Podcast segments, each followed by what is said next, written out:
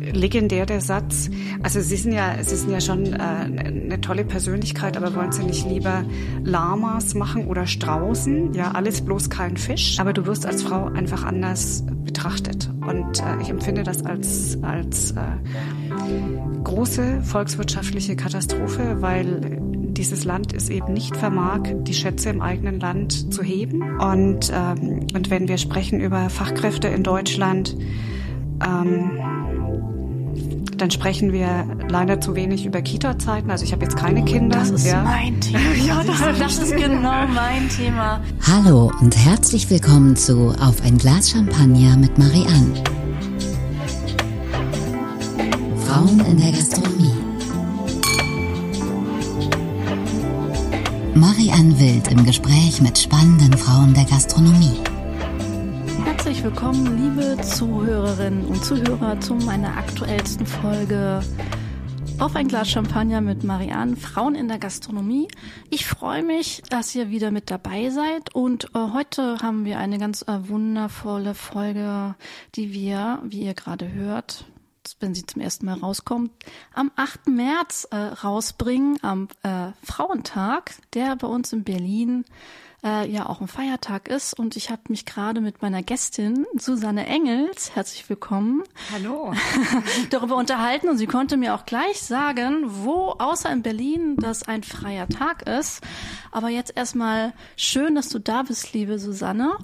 Ähm, ich musste ja schon einmal verschieben aus Krankheitsgründen. Freue mich, dass es diesmal umso mehr geklappt hat, weil du hast ja auch eine Anreise, ich glaube, von zwei Stunden mit dem Auto. Oh nein, nein, nee. so schlimm ist es nee. nicht. So schlimm ist es nicht. Also ich komme zwar mit dem E-Auto, ja, und das äh, oh, macht es noch so ein bisschen langsamer. Aber ich sag mal, wenn ich jetzt kein E-Auto hätte, das habe ich seit zwei Jahren und ich kenne die Strecke jetzt seit fast zehn Jahren, dann wäre ich, wenn ich gut durchkomme, in einer Stunde bei dir. Aber ist auch immerhin eine viel längere Anfahrt, als die meisten bis hierher ah, hatten. Das denke ich, ja. Umso mehr freue ich mich, dass du heute da bist. Ähm, liebe Susanne, magst du dich mal äh, kurz vorstellen, was du äh, so machst? Ja, du hast mich wahrscheinlich eingeladen, weil ich ähm, gemeinsam mit meinem Mann die Fischfarm 25 Teiche besitze und wir ja viele tolle Restaurants in Berlin beliefern dürfen. Und ähm, eigentlich komme ich nicht aus der Landwirtschaft, sondern ich habe tatsächlich in meinem Leben dreimal gegründet und ich habe 20 TV-Jahre hinter mir und äh, viele dachten, als mein Mann und ich diese Farm übernommen haben, die hatte auch schon eine hundertjährige Tradition, dass wir jetzt aussteigen und ähm, das war natürlich nicht so. Also wir sind eingestiegen. Das war ein Branchenwechsel. Und insofern habe ich drei intensive Leben als Unternehmerin hinter mir. Einmal 20 Jahre Fernsehen und dann jetzt eben zehn Jahre eine Fischfarm. Und jetzt fragst du dich, was macht die denn noch? Ja, also das äh, dritte Unternehmen ist ein Handelsunternehmen, oh.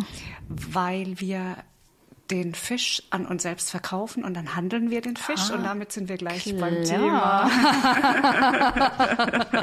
also insofern kommt man auf drei Unternehmen, freut sich jeder Steuerberater. Aber tatsächlich ist das gar nicht so unspannend, weil man damit noch ein bisschen mehr spielen kann. Mhm. Das ist natürlich auch schön, wenn man seine eigenen Sachen auch wirklich dann direkt nochmal vertreiben kann. Genau, ja.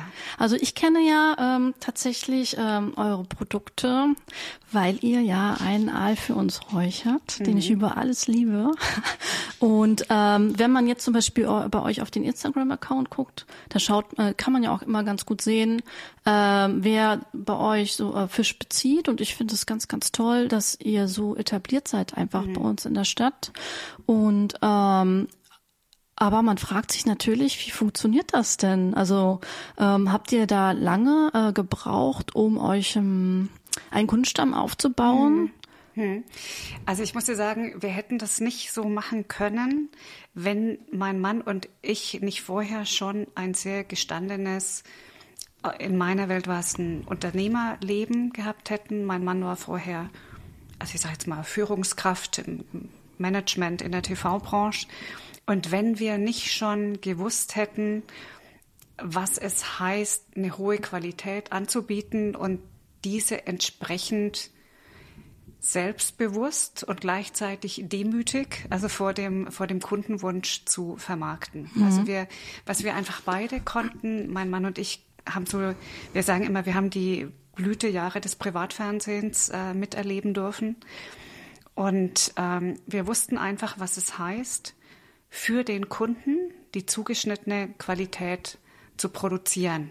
Und äh, ich glaube, das war, das war so unser Erfolgsgeheimnis, weil wir, ich habe so ein bisschen meine Medienskills mit eingebracht und für mich war es ganz wichtig, den ersten Sternekoch für uns zu begeistern, mhm. weil ich genau wusste, es funktioniert. Eine Marke aufzubauen machst du am besten oder am schnellsten. Also du brauchst zuerst brauchst du die Top-Qualität. Das ist Ausgangsbasis von allem. Aber on top musst du auch jemanden haben, einen Kunden, den du, mit dem du eben auch Presse machen kannst. Und äh, ich werde es nie vergessen, unser erster Sternekunde war Matthias Dieter, damals im äh, Palace. Und als ich, als ich den gewonnen habe, ich glaube, der weiß gar nicht um seine Bedeutung für unser weiteres Leben, dann hatte ich einfach schon mal jemanden, mit dem ich äh, schon mal ein bisschen Presse machen konnte. Mhm. Und, und die anderen kamen ganz schnell hinterher. Und, und damit hast du erstmal eine Marke. Ähm, ich glaube, ich verrate dir kein Geheimnis, äh, wenn ich dir sage, dass wir die ersten Jahre ähm, unsere Lieferungen nach Berlin natürlich ohne Gewinn gemacht haben, weil wir waren ich erinnere noch, dass ich äh, ganz oft ins Adlon eingelaufen bin mit sieben Saiblingen, ja, und äh, damals noch zu Hendrik Otto. Und, äh, und natürlich, also da rechnet sich schon dein Weg im, äh, im Fahrstuhl nicht mehr, ja. Aber ähm, uns war immer klar, wo wir hinwollen. Und, und wir haben das eben so lange aufgebaut und beibehalten und wir liefern selbst. Also wir haben keinen anonymen Logistiker. Mhm. Also jetzt, während wir hier sitzen, ähm, liefert mein Mann parallel. Ähm, und das, das war schön. Champagner trinken genau, hier, liefern da. Ja, ich darf dir aber verraten. Die ersten fünf Jahre habe ich geliefert. Ja. ja, das waren noch die kleinen Mengen. Ähm, als es dann immer mehr und immer größer wurde, habe ich es einfach auch körperlich nicht mehr geschafft, weil der Fisch ist das eine, aber ähm, damals noch mit viel Eis geliefert. Mhm. Ähm, das, ähm, das konnte ich dann einfach nicht mehr tragen. Und, und deswegen war unser Weg, ähm, ein angestrebter. Deswegen äh, ähm, sage ich auch, wir sind nicht ausgestiegen, sondern wir sind eingestiegen, weil äh, für uns klar war, wenn wir noch mal was machen in einer anderen Branche, da muss es aber super sein. Also wir wollten jetzt nicht äh, irgendwie am Tag fünfmal Futter äh, in so einen Teich schmeißen und, äh, und dann ja, an, an die netten Nachbarn verkaufen. Also wir wollten tatsächlich was Cooles, Größeres mit Anspruch machen. Sehr, sehr schön. Als ich hier gesagt habe, wir trinken hier Champagner und dann man liefert aus, wollte ich auch schon einen kleinen Hinweis darauf geben, dass wir, ähm, du leider nur einen kleinen, kleinen, kleinen Minischluck ähm, Champagner äh, trinken heute. Ähm, und zwar habe ich etwas ausgesucht, was wir relativ neu auf der Weinkarte haben. Und das habe ich mir diesmal von unserem Chefsommelier Raphael empfehlen lassen. Ich setze jetzt mal die Brille auf theatralisch, ähm, weil ich das tatsächlich vorlesen muss, den Namen von dem Champagnerweingut. Äh, das heißt Pertois äh, Morisset. Und ähm, es ist tatsächlich ein hundertprozentiger, also reinsortiger Chardonnay Grand Cru, ähm, der ähm, äh, im Stahltank gelegen hat und ähm, aber sechs Jahre auf der Hefe liegt und in einer Einzellage Limenil liegt, die aber nicht qualifiziert äh, ist. Und ähm, ähm, ich finde den sehr schön. Er ist aus 2013, weil er so unaufgeregt ist. Er ist sehr schön. Ich empfinde ihn als sehr schön weich, obwohl er nun auch schon zehn Jahre äh, aus dem Jahr, also der Jahrgang schon zehn Jahre alt ist. ist er, hat eine gewisse Frische und er hat so ein paar Karamelltöne, ein bisschen Brioche.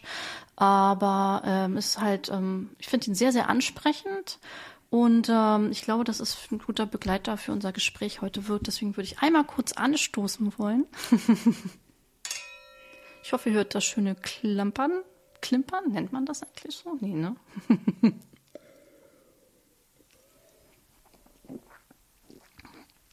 hm. Also ich mag ihn. Das ist ein bisschen wie mm. Seide auf dem Gaumen. Mm. Mm. Hm? Ja, schade, dass du davon nicht mehr trinken kannst. Ich werde mir Mühe geben. naja, leider noch keine selbstfahrenden nee. Autos. Nee, ja, darauf leider. lebe ich natürlich bei meinen Strecken auch hin. Ja, klar. Ähm, aber dann würde ich, ich denke mal, da bist du auf jeden Fall schon sehr, sehr, sehr viel gefahren.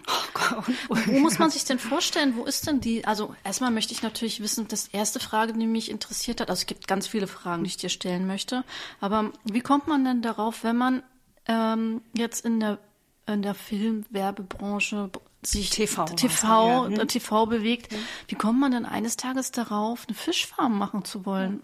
Also ist wahrscheinlich so eine Frage, die immer ständig, also die ihr ständig äh, gestellt bekommt, aber ja. ich stelle sie jetzt einfach mal trotzdem. Ja. Und ich würde diese Frage ja auch stellen. Und äh, und es war so, dass wir, mein Mann und ich waren 20 Jahre im TV-Business und wir hatten beide.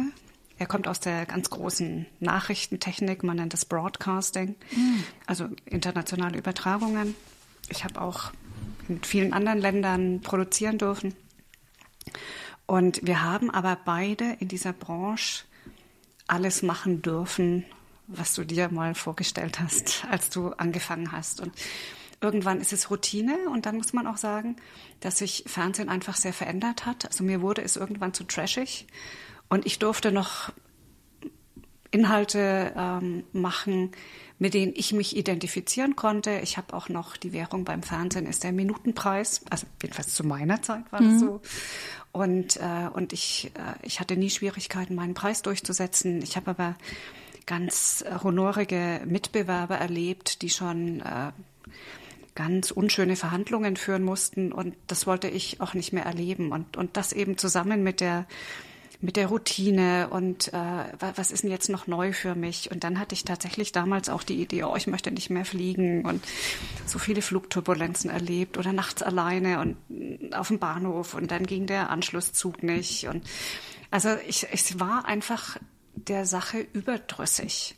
Und es hätte nicht mehr besser werden können. Also es war alles schon auserlebt, was mir diese übrigens von mir immer noch sehr geschätzte Branche ähm, geboten hat. Also ich bin auch immer noch totaler Fernsehjunkie. Ich könnte ohne Fernsehen nicht leben. Und mein Mann, hat es, hat es noch viel drastischer gesehen, ähm, weil äh, man kennt ja noch so diese Zeit des Übertragungswagens, ja, und, äh, und das kannst du eben heute ganz doll einsparen. Da geht der Praktikant mit seinem Stick zu Starbucks und macht große Datenübertragungen, für die du früher einfach horrend teures Equipment und Ausstattung brauchtest. Und für meinen Mann war klar, dass seine Branche äh, nicht mehr so funktionieren würde. Und er ist von Hause aus ähm, Elektroingenieur mhm. und hatte so die Idee, ähm, ach, dann kauft er irgendwie eine Firma und, und macht irgendwas in diesem Elektrobereich und war unterwegs auf der Unternehmensnachfolgebörse Nextchange. Das ist so die große Börse, auch mit, mit Unterstützung von KfW und, und Wirtschaftsministerium. Und, ähm, und da hat er ein paar Betriebe angeguckt, ähm, mit, ich erinnere mich noch, ein Spulenwerk hat er sich angeschaut. Und eines Tages sagte er, ähm, ach Mensch, da ist so eine Fischfarm im Fläming. Und man, muss wissen, dass mein Mann und ich, wir machten praktisch nie gemeinsam frei, weil auch dieses Fernsehleben war unheimlich äh, zeitintensiv. Wir machten aber immer an meinem Geburtstag frei. Und wir wollten eigentlich den Tag nutzen, um im Flaming, ähm, auf dem Flamingsgate ähm, inline zu skaten.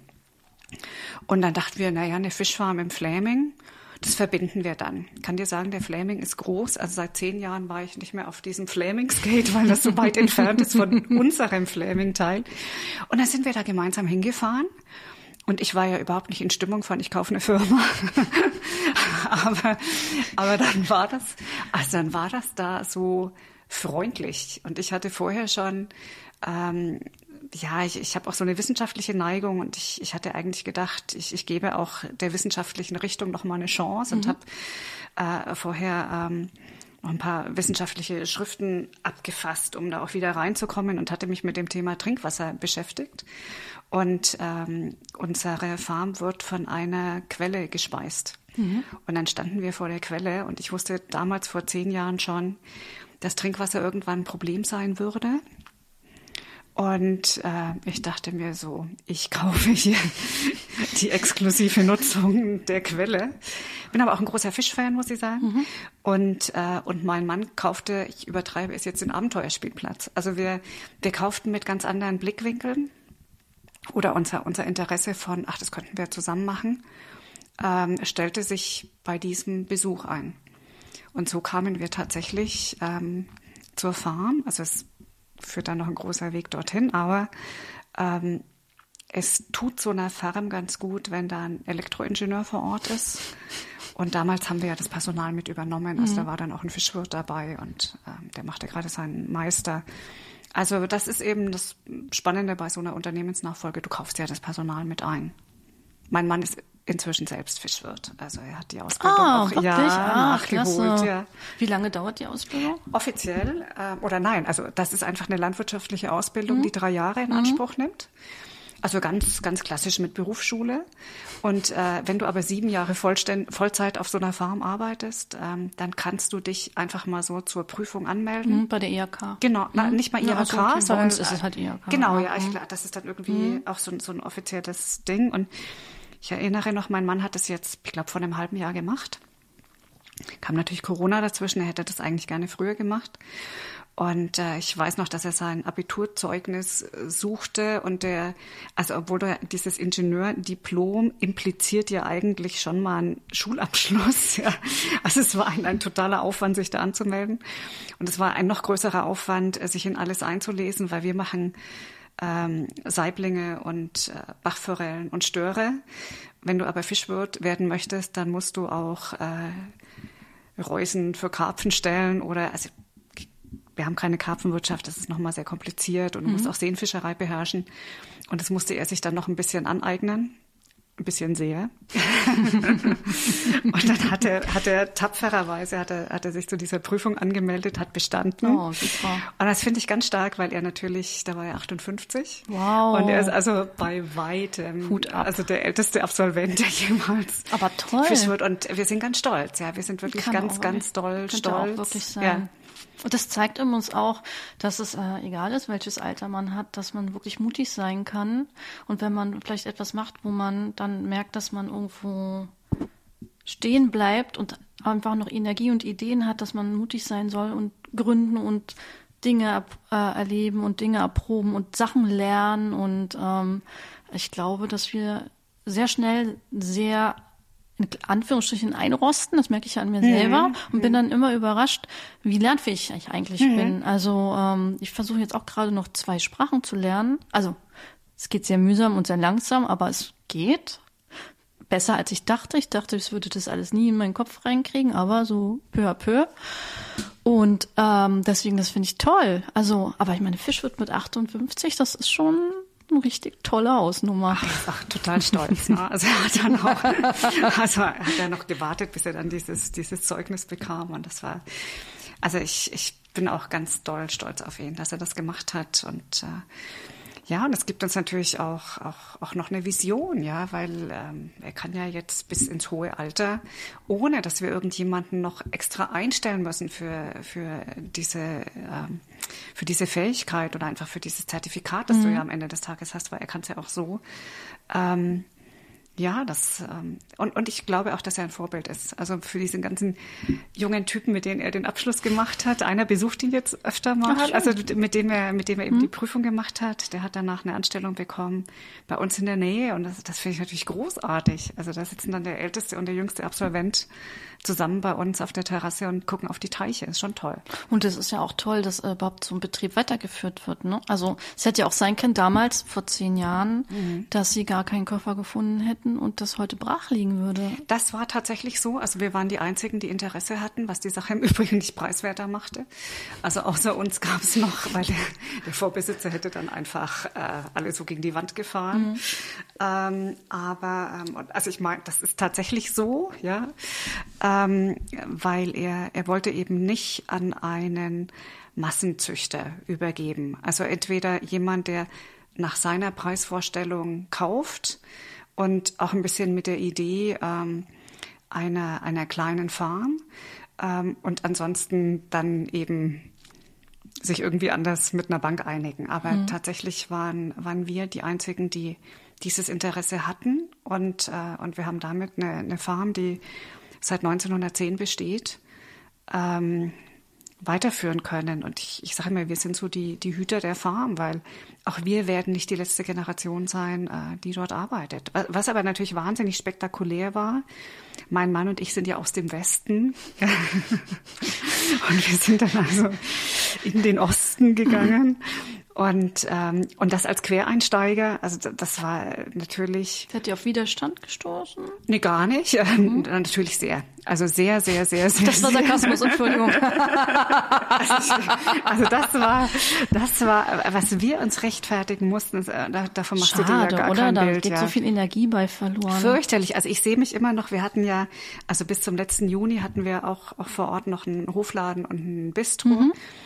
Und ich sehe mich heute noch jeden Sonntag da am Anfang äh, zwischen den Gästen stehen. Und ich hatte auch so einen wirklich netten Deal mit der, mit der Lokalzeitung oder Regionalzeitung und habe eben gesagt, also wenn sich bei uns irgendwas Spannendes tut, er bekommt immer die Story zuerst, aber er soll jetzt bitte nicht schreiben, dass wir vom Fernsehen kommen, sondern aus den Medien. Also das ist, Fernsehen war ja früher glamouröser, das ist ja heute, heute wahnsinnig oldschool, aber damals noch so ein bisschen, bisschen ähm, aufsehenerregender. Und, äh, und ich sehe mich heute noch jeden Sonntag mit Gästen dastehen, die es in der Zeitung gelesen haben und die wissen wollten, wer wir sind und warum wir in den Osten gegangen sind und äh, eigentlich unterm Strich, was wir bei ihnen wollen. Ja. Und, und die hatten auch erwartet, dass wir das jetzt umbauen mit äh, so im Palaststil. Also wir sind mit unglaublichen Vorurteilen empfangen worden. Und ich habe mich irre gerechtfertigt. Das würde ich heute, glaube ich, in diesem Umfang nicht mehr machen. Und, äh, und damals war ich noch so, so bemüht, ähm, alle mit abzuholen und, und allen alles zu erklären. Und ich wollte es irgendwie so allen recht machen, würde ich heute nicht mehr machen. Mhm. Also sollte ich jetzt noch mal eine Firma kaufen, ja, du hast es ja schon gesagt, also noch mal was Neues, dann dann würde ich das, äh, dann würde ich das, äh, würde ich lieber mal einen Sonntag frei machen und das aushalten. Mhm. Darauf trinken wir jetzt, oder? Trinken wir. Auf den freien Sonntag. ja, eben schon im Vorgespräch, aber festgestellt, dass ihr ja eine Art von Selbstständigkeit gewählt habt, die euch eigentlich überhaupt gar keine Zeit für ein richtiges Privatleben lässt, oder? Also momentan ist der Aufbau ja so, sieben Tage, also Tiere, die einfach versorgt werden Genau. müssen. Also da ist eigentlich 24 Stunden Betreuung Ja, angesagt. ja. Und das ist, also das ist tatsächlich, ähm, das nimmt halt dein ganzes Leben ein. Und ich glaube, dass ich für viele Landwirte spreche, weil, ähm, weil wir haben ja einfach unter den Landwirten, also nicht, dass ich jetzt so viele kenne, aber wenn ich mal jemanden treffe, man führt immer dasselbe Gespräch. Ähm, das funktioniert, wirtschaftlich funktioniert das eigentlich nur als Familienbetrieb. So viele Angestellte kannst du gar nicht nehmen. Also da muss eigentlich schon noch der Großvater und äh, noch noch äh, der Bruder, der sonst noch eine Festanstellung hat, der muss dann aber auch mal zur Ernte helfen. Ja, also sonst kriegst du es eigentlich wirtschaftlich gar nicht gewuppt. Und ähm, und also meine Eltern sind jetzt zum Beispiel in Bayern und äh, Matthias Mutter ist in Ostfriesland. und ich glaube, Da ist, glaube ich, nicht viel Hilfe zu erwarten. also die würden, die würden total, wenn die da wären, Ja. ja. dann könntest du auf die bauen, aber ähm, die sind eben nicht da. Und, ähm, und das macht es, das macht es nicht einfach, so dass wir tatsächlich sieben Tage in der Woche total durchgetaktet sind. Und wir haben Montag und Donnerstag ist Liefertag. Ähm, kann dir jetzt zum Beispiel verraten, dass mein Mann heute Morgen 330 Bachforellen geschlachtet hat. Und äh, Mittwoch ist schon der Vorbereitungstag. Also du hast schon mal Freitag, Samstag, Sonntag ist die Anlage für Anla äh, Angler geöffnet. Also es bleibt eigentlich nur so Sonntag bereitet man schon ein bisschen für Montag vor, sind ja aber auch Gäste vor Ort. Montag Liefertag, Dienstag alles, was liegen geblieben ist, Mittwoch der große Vorbereitungstag für den Liefertag, Donnerstag Liefertag, Freitag wieder Gäste auf der Anlage und Rechnungen schreiben, ja. Und, und so geht jede Woche, geht eben so identisch durch. Und, äh, und für uns ist es tatsächlich ganz schön schwierig, ähm, auch mal, ich sag mal, zu einem 50. Geburtstag zu gehen oder äh, zu einer Hochzeit, weil wir haben eben auch, bei uns klingelt der Wecker sehr früh, weil es anders in den Prozessen nicht geht. Und äh, ich, ich stelle dann auch immer fest, weil ich, weil ich so wirtschaftspolitisch auch ein bisschen aktiv bin, du könntest so einen Liefertag, wie es eben unser Donnerstag ist, also der durchgeht, natürlich auch ohne Pausen, ähm, der durchgeht, ich sage jetzt mal von sieben bis 22 Uhr, du findest ja, selbst wenn du dich ersetzen lassen wollen würdest, wenn du nicht selbst liefern wollen würdest, was ja andere auch machen, wer macht denn diese diesen langen Arbeitstag. Okay. Also das, das ist logistisch gar nicht ja. möglich. Also man müsste ja dann, wir haben Kühl, äh, Kühlfahrzeug, du müsstest ja dann eigentlich mit zwei genau, Fahrzeugen mit, mit, zwei Autos, arbeiten. dann rechnet mhm. sich schon nicht mehr. Mhm. Ist jetzt auch ökologisch nicht doll, weil mhm. unser Auto ist halt dann einfach voll. Mhm. Ja. Und ähm, und das kannst du nicht machen. Das kannst du eigentlich, nein, ich, ich nehme das eigentlich ausdrücklich weg. Das kannst du nur machen, wenn du selbstständig bist oder du ähm, verzichtest auf die Einhaltung von Arbeitszeiten, mhm. Gesetzen mhm. und äh, und wenn wir jetzt eben auch so über vier Tage Woche oder so sprechen, bei uns klappt es nicht.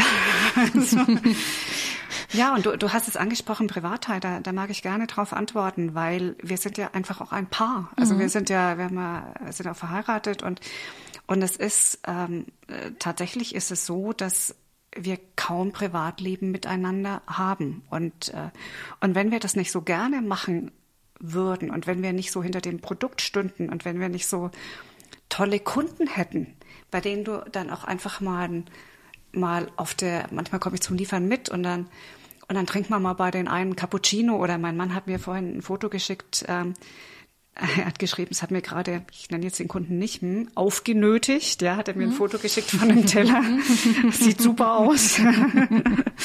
also wenn, wenn es eben nicht, nicht das gäbe, also wir, wir empfinden schon ähm, einfach Berliner Restaurants so ein bisschen als Community. Und wenn wir da nicht mit solch offenen Armen empfangen werden würden und wenn, wenn wir da nicht permanent so tolle Leute kennenlernen würden, dann würde es ja auch keinen Spaß machen. Mhm. Aber es ist natürlich, ist unser Lebensinhalt, wird sehr, sehr, sehr gespeist durch, äh, durch die Farm. Mhm. Ich, ich bin jetzt ehrenamtlich, also wirtschaftspolitisch, gesellschaftspolitisch noch sehr aktiv. Das verschafft mir so einen Ausgleich. Mhm ähm, weil ich sonst, glaube ich, auch durchdrehen würde. Also ich, irgendwann waren dann auch sieben Tage die Woche für mich einfach so, so im, im Kopf zu viel. Aber wir sind tatsächlich recht unbeweglich bezüglich Einladungen, weil du musst halt ganz früh aufstehen. Mhm. Dann steht ihr so ja. auf? Naja, also ähm, manchmal ist es dann auch halb fünf, wenn morgens noch geräuchert werden mhm. muss. Da bleib ich schön liegen. Ja, aber die Hunde machen dann so einen Radau, also es ist dann eigentlich auch vergebens.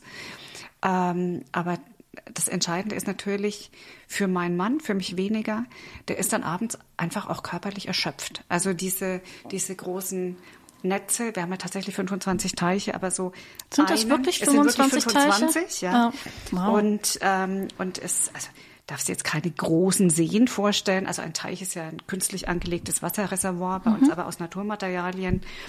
Äh, wir haben insgesamt zwölf Hektar mit Wald, also es ist jetzt nicht so ich glaube, wir sind die mit dem kleinsten Grundbesitz vor Ort. Das sind alle anderen, äh, also die anderen sind keine Fischer, aber es ist jetzt auch nicht, nicht so, dass ich Großgrundbesitzerin bin. Aber, ähm, aber es ist eben, äh, es ist eben äh, tatsächlich so, dass du, dass du so ein Gelände musst du bespielen und äh, und Netze zu ziehen. Im Übrigen auch bei Minusgraden, ja und und bei Wind und Wetter ähm, das ist körperlich wahnsinnig schwer. Netze Arbeit. ziehen heißt dann wirklich die Fische Die rausziehen. Fische rauszuziehen, mhm. genau. Die, die, macht man, also man zieht ja mit Körperkraft raus. Also Was alles, also wirklich das manuell. Ist alles bei uns ist ah. wirklich alles Handarbeit. Also wow. inzwischen äh, bietet mein Mann auch ähm, Filets an. Mhm. Äh, wir sind wir sind EU-zertifiziert, wir dürfen alles, ja und äh, und, äh, und wenn ein Kunde dann 20 Kilo Filets bestellt, das sind natürlich wahnsinnig viele, viele Fische, die da filetiert werden. Und er ist dann einfach auch abends körperlich erschöpft. Und ich glaube, das steht insgesamt für Landwirtschaft. Mhm. Ja. Und, äh, und das ist ein, also das ist ein harter Beruf. Also nicht umsonst, glaube ich. Unser Vorbesitzer hatte auch einen Sohn. Also der hat studiert. ich, ich, meine mich zu erinnern, Maschinenbau. Aber der wollte, wollte keinesfalls äh, mhm. die Nachfolge antreten. Ähm, ich meine, ich, ich, bin mir jetzt nicht ganz sicher, aber ich glaube in einem Interview von dir äh, gelesen zu haben, dass ähm, als ihr euch um die, bei der Bank bemüht habt, um äh Danke, oh, mein Lebensthema. ja, ähm, magst du?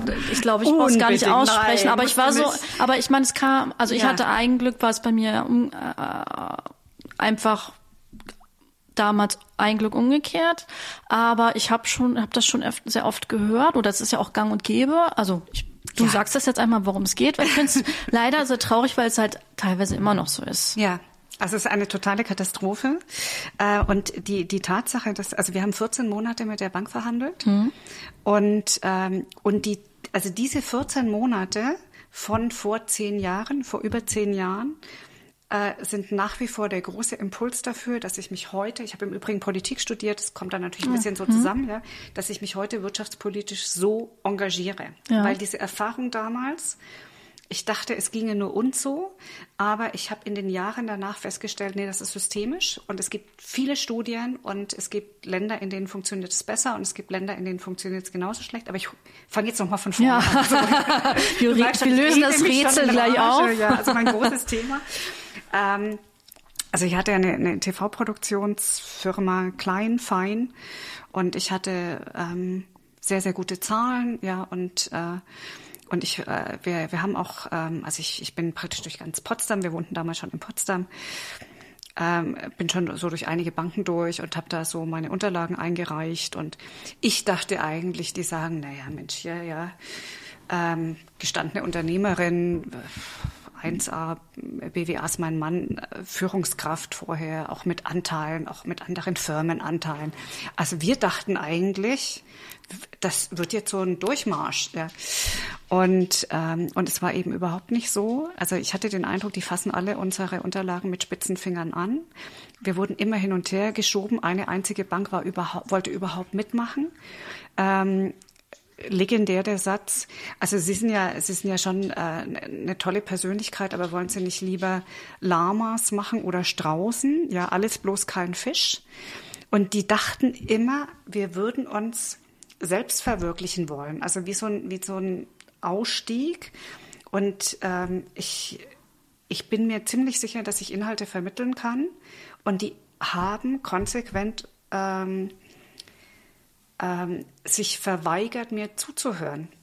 Und das ja, ist systemisch, Frau. mir als Frau, und mhm. das ist ganz systemisch, weil entweder du gehst dahin und willst richtig viel Geld, dann nehmen sie dich ernst und dann kommst du auf eine Ebene, ähm, ähm, auf der eben wirtschaftlich gedacht wird, weil die die großen Unternehmen begleiten. Wenn du jetzt eine große Summe, die aber noch unter so einem bestimmten Limit ist, aufnimmst, dann landest du bei dem Sachbearbeiter, der, ich sage jetzt mal ganz böse, aus guten Gründen sich für den Weg bei einer Bank entschieden hat. Also du hast ein Mindset von Sicherheit. Und das Schlimme ist, ähm, Studien beweisen, dass Frauen, also selbst wenn du bei einer Frau bist, ähm, dann möchte die dich als Frau beschützen. Also mhm. ganz unterbewusst, ja, denkt die immer, ach, die mutet sich doch zu viel zu. Und, äh, und genau das, also damals dachte ich noch, naja, die meint jetzt mich, aber das ist systemisch. Und, ähm, und das ist, natürlich wird einfach dein Vorhaben immer teurer, je länger es dauert, weil du hast ja dann vorher auch schon äh, bestimmte Sachen äh, abgeschlossen, abgewickelt, ja, und, ähm, und es war dann so weit, dann hatte ich wieder mal zwei Monate nichts von der Bank gehört und dann dachte ich so, ich habe jetzt die Schnauze voll. Ähm, ich rufe jetzt die damalige Vorständin an. Kannte die flüchtig, also kennen ist übertrieben. Habt ihr mal die Hand geschüttelt? Und, ähm, und das ist ja so, du hast ein, eine Gesprächsmöglichkeit, weil du musst dich ja bei der Sekretärin, die du da anrufst, ähm, ich sage jetzt bewusst Sekretärin, weil da sitzen ja in der Regel nur Frauen, ja. Mhm. Äh, du musst dich ja innerhalb von, von drei Sätzen so deutlich ausdrücken, aber auch so freundlich, aber eben doch so inhaltlich sicher, dass du tatsächlich einen Vorstandstermin bekommst. Bekommst du ja normalerweise nicht, wenn du ein Darlehen anfragst. Und, äh, und das habe ich mir sehr genau überlegt, was ich da sage. Und äh, du läufst ja dann auch irgendwie zehnmal durch den Raum, bevor du dann also den Anruf machst. Ja. Und äh, also möchte möchte betonen, nur aufgrund meiner kommunikativen Skills, die ich, die ich einfach durch den Beruf hatte vorher, ähm, wusste ich auch, was ich da sagen muss, damit ich eben diesen Termin bekomme. Und ja, und dann hatten wir den Vorstandstermin, also bei der Vorständin, mein Mann und ich, und die hat es dann in die Wege geleitet. Und ohne diesen Termin hätten wir bis heute keine Farm.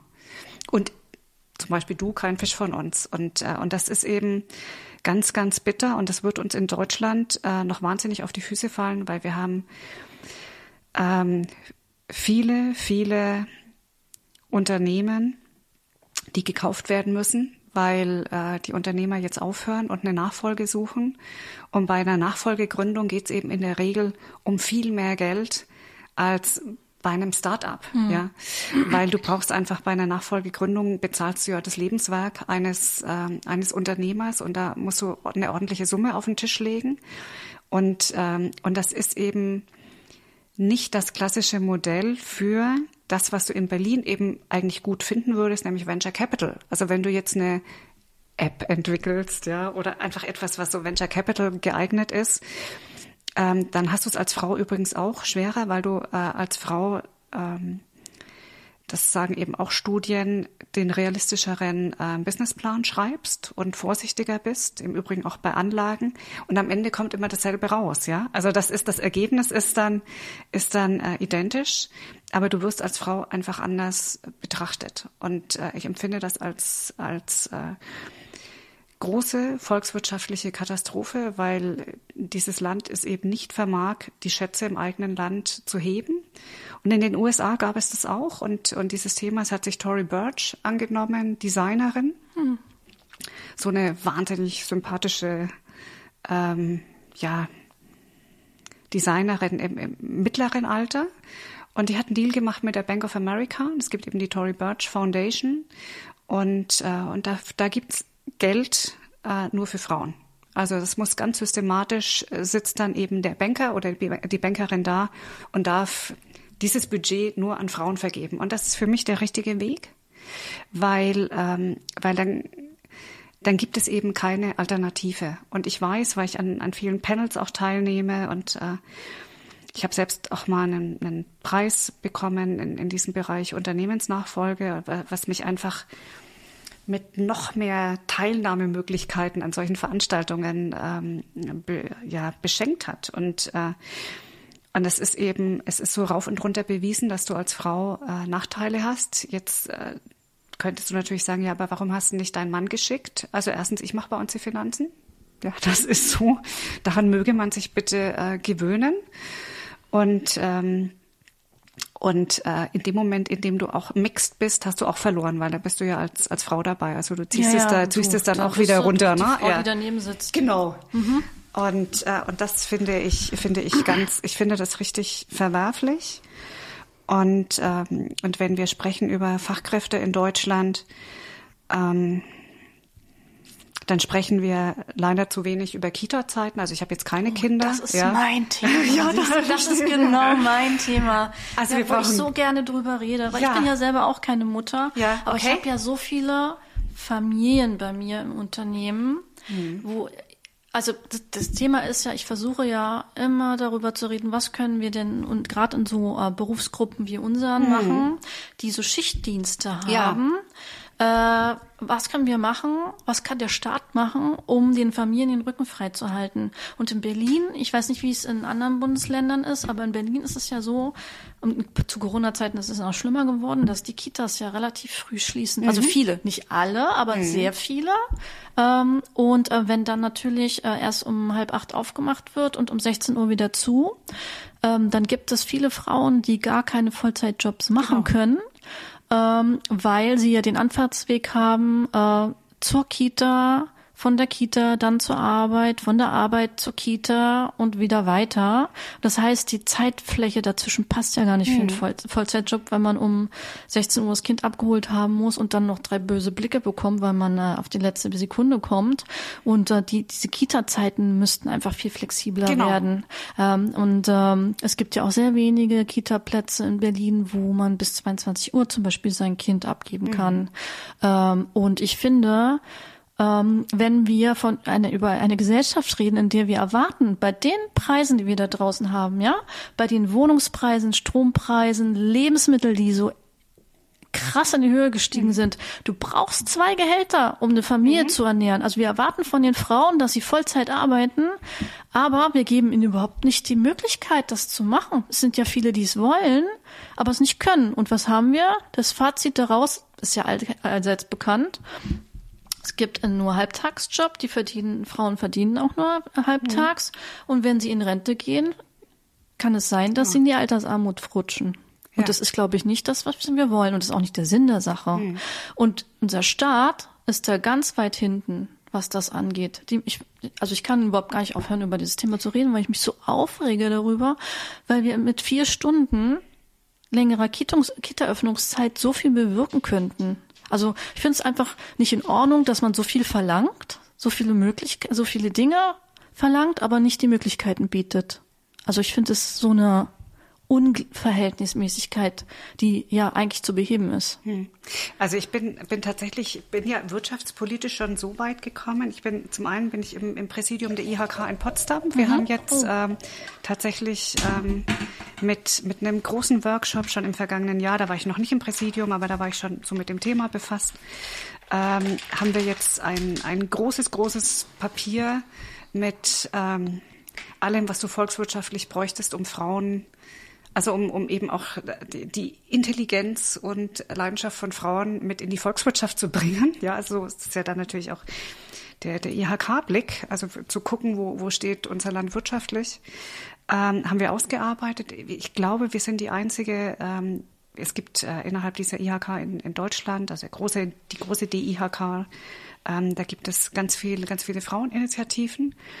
Und, äh, und wir schieben das nochmal äh, ganz deutlich mit an. Aber es passiert halt nichts. Und das könntest du dir als Unternehmer überhaupt nicht leisten. Nein, das ist es Also halt. das ist ja, wenn du jetzt feststellst, so der Kühlschrank ist kaputt und der Mitarbeiter ist immer krank und der ist immer betrunken, ja, und der hat ein Verhältnis mit der Freundin von dem anderen. Also wenn du, ich sag mal, so, so ein Durcheinander hast bei mhm. dir, ja, du merkst einfach, der Laden läuft nicht, ja. Da stehst du halt als Unternehmer morgens auf und sagst so, jetzt machen wir mal sukzessive hier Problemlösung und Optimierung. Mhm. Oder ich nenne ja sowas auch gerne Charmoffensive oder Qualitätsoffensive. Also wenn ich merke, der Laden läuft nicht, dann krempel ich die Ärmel hoch und mach was. Und ich muss es ja auch machen, weil zum Monatsende muss ich gucken, dass ich alles Mögliche abbezahle. Und ich habe einfach immer nur Rechnungen. Also ich wache äh, zum ersten auf und habe eine wahnsinnige finanzielle Belastung. Und eigentlich wachen doch alle Politiker auch zum ersten auf und haben eine wahnsinnige äh, Belastung in diesem Land. Und es gibt ja überhaupt keinen Grund, auf irgendwas zu warten. Ja, ich habe mich äh, letzte Woche, äh, ich war ganz überrascht, ähm, der Bürgermeister oder Oberbürgermeister dieser kleinen Stadt Brandenburg an der Havel äh, den hatte ich eben auch in, einem, in, in, so einer Präsidiumssitzung, hatten wir danach Empfang bei ihm. Da hatte ich ihn angesprochen und sagte, naja, zum Thema Fachkräfte, äh, wir müssen ja das Potenzial heben, ja, die Schätze im eigenen Land, die Frauen. Da hat er gesagt, ja, also er weiß das und er hat sich gleich dafür eingesetzt. Die haben noch ich glaube, drei Kita-Plätze frei. Die haben richtig eine Initiative gestartet. Ähm, äh, mit, mit Privaten, die rein, also private äh, Betreiber und die Kommune gibt dann auch noch was dazu. Ich habe das Konstrukt noch gar nicht richtig hinterfragt, aber tatsächlich aus der Erkenntnis heraus, ich ziehe jetzt dafür nicht nach Brandenburg an der Havel, ja, weil ich habe keine Kinder, aber ich habe, das ist, das ist einfach, ähm, ich glaube, wenn man es will, wenn man es erkennt, dann schafft man das auch. Und, äh, und wenn man auch diese starren Arbeitszeitengesetze mal aufbrechen würde, dann glaube ich, dann kannst du so eine Kita auch bis 22 Uhr öffnen. Ich glaube, dass du als Studentin vielleicht auch lieber als auf dem Fahrrad äh, für Lieferdienste in fremde Wohnungen ähm, einlaufen zu müssen, vielleicht auch lieber mal bis 22 Uhr in so einem netten Kindergarten arbeitest. Ja, also ich, ich glaube, wenn man es will, dann schafft man es auch.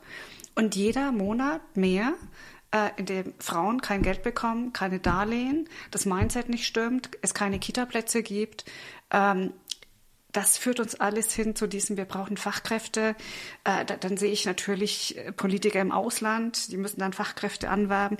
Ja, aber die Fachkraft hat vielleicht auch eine weibliche Partnerin. Ja, Der indische Ingenieur, den ich letzte Woche in den Nachrichten gesehen habe, dachte ich mir, ihr wisst doch alle gar nicht, was ihr wollt. Dessen Frau sagt, du Schatz, lass uns lieber nach Stockholm gehen. Ja, weil dann kriege ich nämlich, kriege ich auch einen Job. Ja, Und da haben wir auch einen Kita-Platz. Ja. Also glauben die denn alle, dass, äh, dass wir dass wir attraktiv sind für, für Einwanderer, ähm, die, die super Skills haben, glaube ich nicht, weil die haben auch eine Partnerin und die möchte auch irgendwo äh, eine coole Möglichkeit haben zu arbeiten. Und nicht vergessen, 50 Prozent der Absolventen von Gymnasien und Universitäten sind Frauen. Frauen machen super Noten, aber danach bist du immer im 30er-Bereich. Also unter 30 Prozent äh, der Gründungen sind, werden von Frauen gemacht oder äh, sind Führungskräfte, also von, von Aufsichtsratsposten und, und Vorstandsposten will ich ja gar nicht sprechen. Wo sind denn diese ganzen Frauen? Also ich glaube nicht, dass du studierst mit der Idee, ähm, ich bleib dann zu Hause und, und sortiere die Windeln. Also bestimmt nicht.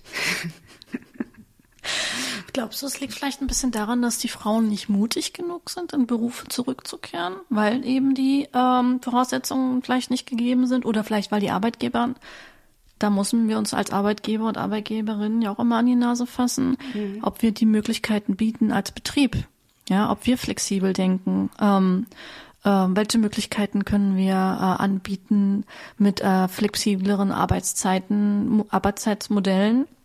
Ähm, und der Bereitschaft eben äh, äh, ähm, wenn denn, das kommt ja mit dazu, wenn jetzt zum Beispiel das Kind krank ist und die genau, Fachkräfte ja. ausfallen, da äh, immer noch mal einen Puffer zu haben mhm. und das ausgleichen zu können. Also das erfordert natürlich auch von den Arbeitgebern äh, und Arbeitgeberinnen natürlich auch eine gewisse Flexibilität. Aber äh, zu sagen, nee, äh, naja, das ist jetzt alles blöd, bringt uns halt jetzt auch nicht weiter. Genau. Deswegen erfordert das eben eine gewisse Offenheit und Weiterdenken.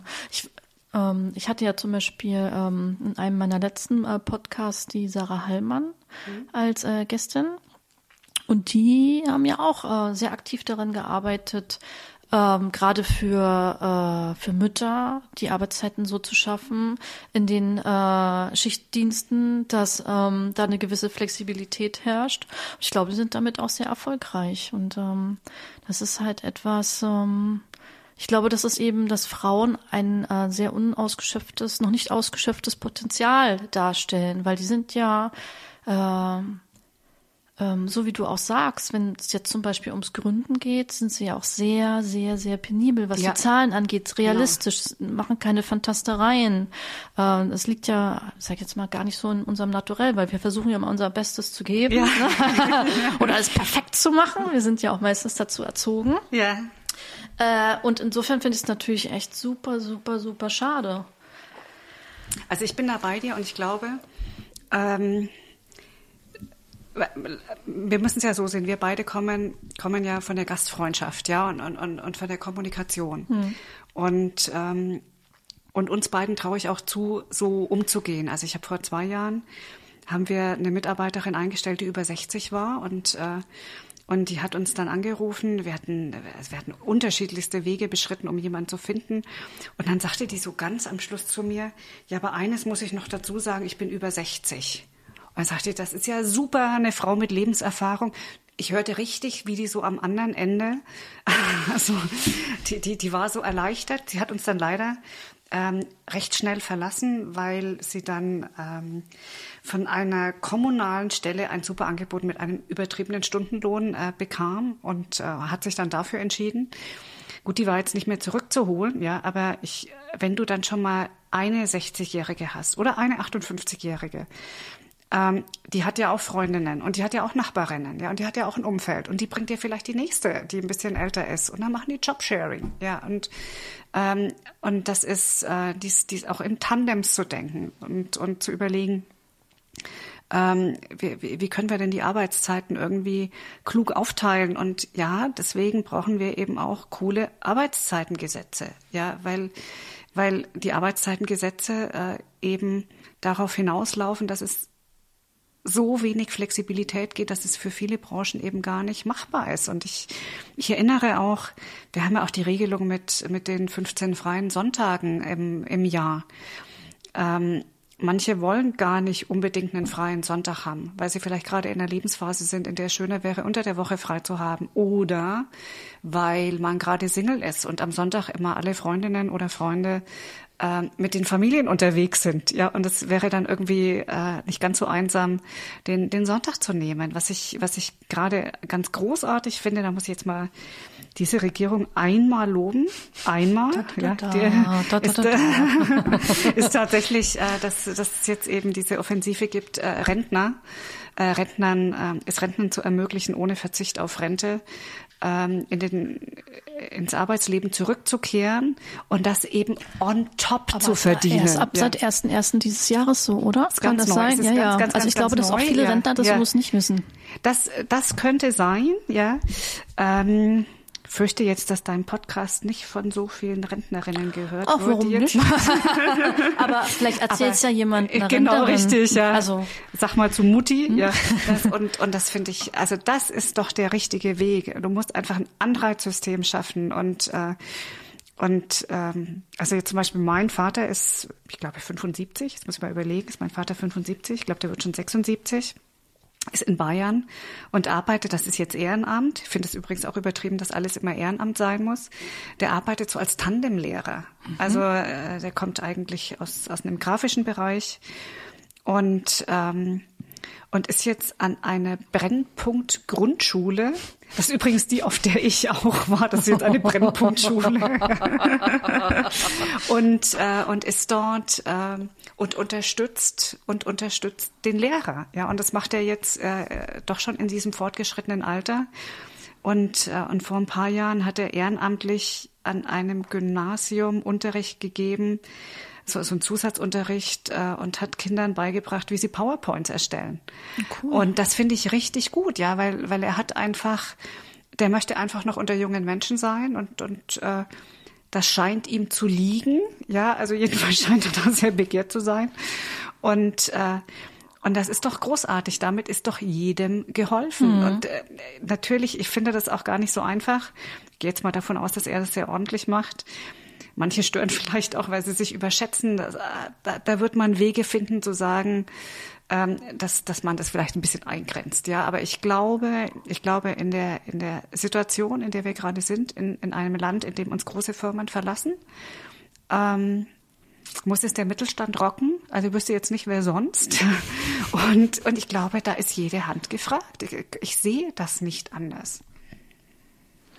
Wenn wir jetzt zum Beispiel nochmal auf das Thema Gründen äh, kommen, äh, gerade für Frauen, äh, aus deiner Erfahrung, wenn äh, wir jetzt Zuhörerinnen dabei haben, die sich schon seit längerer Zeit überlegen zu gründen und äh, sich aber viel Gedanken machen, gerade was- weil es um die Themen, das Thema Gespräch mit der Bank und so geht, würdest du, gibt es so Tipps aus deiner heutigen Erfahrung, also aus der heutigen Sicht, die du äh, da mitgeben kannst? Das kann ich, die, die Tipps kann ich jetzt geben, weil sich so vieles geändert hat. Also nicht im Bereich Nachfolgegründung, aber im Bereich Startups. Es gibt äh, Unmengen von, von Gründerberatungen, also einfach googeln. Und da sind auch schon die mit dem richtigen Mindset. Also das hat sich eben sehr verändert. Und, ähm, und da muss man, ähm, die begleiten einen dann auch bei allen möglichen Ach, du weißt ja selbst, du brauchst ja tausend Genehmigungen. Ja, im, im Jahr drei nach Gründung fällt dir auf, oh, das brauche ich ja auch, Auch noch. Ja. Und äh, ähm, oder das äh, Klassiker bei uns ist polizeiliche Führungszeugnis, damit du die äh, Schankkonzession hast, damit du Alkohol äh, auch schenken darfst und so. Das sind ja Sachen, wenn du jetzt äh, mal was was unternimmst, was jetzt nicht originär aus aus deinem universitären Bereich so kommt. Ähm, dafür gibt es, gibt es inzwischen wirklich gute Stellen und auch für Frauen. Und, äh, und ansonsten, ja, um zur Bank zu gehen, ich suche ja gerade ähm, tatsächlich die Bank, die mit mir das Tory Birch Programm macht. Oh, cool, wirklich? Ja, ja, also das Toll. ist jetzt, äh, also einer muss es ja mal in die Hand Ja. nehmen, ja, und, äh, und ich finde einfach, das würde doch äh, jeder Bank, ähm, also jetzt stell dir mal vor, du hättest die Schlagzeile, ja, dass du, dass du jetzt tatsächlich äh, einen großen, äh, ein großes Budget oder ein, ein großes Portfolio hast, welches nur an Frauen vergeben wird, da würden wir doch alle hingehen. Also wenn ich doch da schon, und damit meine ich jetzt nicht, dass da fliederfarbene Sessel stehen, ja, oder äh, weiß ich nicht, dass ich dann als den Dyson-Föhn als, äh, als Empfangsgeschenk bekomme oder so, ja, sondern ich meine jetzt tatsächlich so eine, so eine Ansprache auf Augenhöhe, ja, und, äh, Und, ja, mit und Respekt und dass man genau, genau also er also, möchte da einfach normal behandelt ja. werden, wie, wie Mensch, jeder, der geschlechterunabhängig der Geld in diese mhm. Volkswirtschaft bringen ja. möchte. Und du merkst schon, ich sage immer Volkswirtschaft, Volkswirtschaft, weil es geht eben nicht um Ideologie. Ja, ich, ich glaube, äh, dafür muss man gar nicht gar nicht so werben. Da bin ich auch gar nicht zu Hause. Ich gendere auch nicht. Ja, und das, also bin immer noch befremdet, wenn ich dann dieses Innen höre. Das ist nicht meine Generation. Mhm. Ja, das soll jeder für sich selbst entscheiden. Ähm, kenne auch Frauen, die damit aufwachsen, denen geht es so locker über die Lippen, ich werde es nicht mehr lernen, also auch nicht wollen.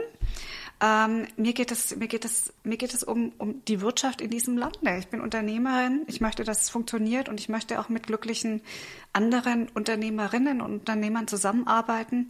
Und, äh, und ich möchte, dass der Laden läuft. Also das ist, wir haben alle etwas davon, äh, wenn es, wenn es auch in diesem Land Wachstum gibt und, und äh, jeder ist herzlich eingeladen, das in seinem Unternehmen ethisch einwandfrei umzusetzen und ökologisch mitzudenken. Und ähm, ich, also ich glaube, ich glaube an den Spirit von Unternehmern und, mhm. äh, und ich glaube aber auch und vielleicht sogar ein bisschen mehr an den Spirit von Unternehmerinnen.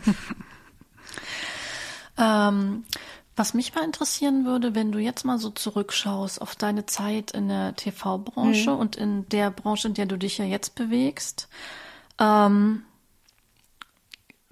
hast du das äh, Gefühl, dass ähm, in unserer Branche jetzt äh, noch der sozusagen der Umgangston Frauen, Männer, das, ist das unterschiedlich? Also als du so in diese Branche, in unsere Branche eingetaucht mhm. bist, war das befremdlich für dich oder war das, hat sich das unterschieden oder nicht? Mhm, anders. Ich war ja vorher ähm, einfach ich als Susanne selbstständig. Mhm. Und seit zehn Jahren bin ich gemeinsam mit meinem Mann selbstständig. Mhm. Also wir haben jeder 50 Prozent in, in diesen beiden Unternehmen. Und dann gibt es noch eine Grundstücksgemeinschaft und so. Also Hauptsache der Steuerberater verdient. Das legen die dir schon dann so an, ja, dass es, dass es also auch nicht mehr rückgängig zu machen ist. Und ähm, und ich habe schon in den ersten Jahren habe ich ganz deutlich gemerkt, dass alle nach dem Chef gefragt haben. Mhm. Das war mir ja sehr fremd, muss ich dir sagen. und äh, und das passiert war aber auch, übrigens auch regelmäßig. Das glaube ich. Ja klar. Das, äh, aber ja. ich, inzwischen also ähm, lache ich eigentlich. Ich lächle immer in mich hinein und sage, ja, ich verbinde sie und dann verbinde ich die Leute einmal mit mir selber. Ach, da sind sie ja wieder. man muss immer ein bisschen Humor dabei haben. Ähm, früher habe ich das ehrlich gesagt immer wieder krumm genommen. Mhm. Inzwischen stehe ich ein Glück, man, man kriegt ja so eine gewisse Reife im Umgang ja. mit den Situationen, stehe jetzt ein Glück drüber. Und manchmal amüsiere mich ich mich einfach aus so im Hinter, wenn ich schon merke, dass jemand äh, geschäftlich mit uns verkehren möchte, aber sich gar nicht gut informiert hat, ja, dann, ja, äh, dann, ja. dann, dann hat er halt auch Pech, dass er vielleicht gar keine Geschäfte mit uns macht. Also genau, ne? also das ist ja herrlich, ne? wenn du wenn du dir einfach auch deine Kunden aussuchen kannst. Klar. Das liebe ich ja, ja. Also und äh, ich muss aber sagen, dass ich meinen Mann ähm, einfach dadurch, dass ich mich so auf der Seite ehrenamtlich immer mehr in diese Frauenthemen eingearbeitet habe, da bekommt er ja viel mit und, äh, und hat ein, so ein neues Bewusstsein bekommen. Und ich bemerke das auch bei anderen Frauen in meinem Umfeld, die sich eben auch für Frauen in der Wirtschaft stark machen. Nicht, weil wir das so toll finden, sondern weil wir, solange das Problem nicht gelöst ist, müssen wir uns dafür engagieren. Mhm. Ja, ich mhm. bin die Erste, die also sozusagen den, den Kuli äh, fallen lässt und nichts mehr nichts mehr macht, wenn das wenn wir den Haken dahinter haben. Ja, ich mache das nicht als Selbstzweck, sondern aus Notwendigkeit und und ich erlebe das auch bei den bei den Partnern meiner Freundinnen, die die auch in solchen Gremien unterwegs sind. Ähm, die haben auch alle einen anderen Spirit, weil die natürlich auch du erzählst ja dann zu Hause auch oder du du ähm, äh, ja, läufst durch die Wohnung und übst so ein Referat ein oder so einen Vortrag ein und dein Partner hört mal mit. Und also ich, ich glaube, dass, äh, dass das Bewusstsein auch bei Männern gestiegen ist und, und äh, auch über, über Diskussionen, die ich nie führen wollte, über irgendwelche Quoten oder so. Ich glaube, ein reflektierter Mann kann sich heutzutage dem gar nicht entziehen. Insofern hat sich da was geändert. Ähm, ich fand tatsächlich am Anfang den Ton in den Küchen sehr rau. Ich habe mhm. ja gesagt, ich war in den ersten Jahren, habe ich ausgeliefert und habe das immer ähm, ja, das, das war natürlich, also erstens unfassbar kleine Küchen. Wahnsinns-Arbeitsbedingungen. Ich äh, sehe jetzt auch, wenn ich mal mitkomme, dass sich schon auch diese Arbeitsbedingungen verändert haben. Ich sehe jetzt überall größere, größere Küchen. Und Licht. Und Licht, genau, Licht, ja, ein Fenster. Ja. Und, äh, und was, äh, was ich natürlich früher auch gemerkt habe, wenn ich irgendwo reinkam, da war ja oft ganz laut, ganz laut äh, Heavy Metal und habe dann auch ab und zu kannte ich dann auch mal was und sagte, ach, ihr spielt jetzt. Hm, hm, hm. Ja, und das war dann mal ganz überraschend, dass ich als seriöse Frau, auch schon ein bisschen älter, da jetzt auch mal einen Titel kenne. ähm, und ich, ähm, es ist aber schon so, dass mir früher, ähm, die waren immer alle wahnsinnig nett zu mir, irre nett. Ich musste dann aber auch irgendwann aufhören, äh, äh weil wir ja dann einfach, weil die Kisten zu, zu voll wurden. Ähm, aber ich konnte dann eben auch nicht mehr, ich, ich habe es nicht mehr übers Herz gebracht, zu jemandem zu sagen, hilf mir mal bitte, ähm, das jetzt aus dem Auto rauszutragen, weil du lieferst ja das ist ja die bewusste Dienstleistung, dass du den Fisch da reinlieferst, ja, und eben nicht, dass dir jetzt noch jemand aus der Crew hilft. Und äh, aber mir fiel natürlich schon auf, dass es kaum Frauen gab. Also als ich vor, ich sage jetzt mal, bis wir in der Gastronomie waren, du musst ja immer rechnen, der Fisch braucht ja zwei Jahre, bis er gewachsen ist. Also als wir angefangen haben zu züchten, es dauerte ja ein bisschen, bis wir dann unseren Qualitätsfisch hatten.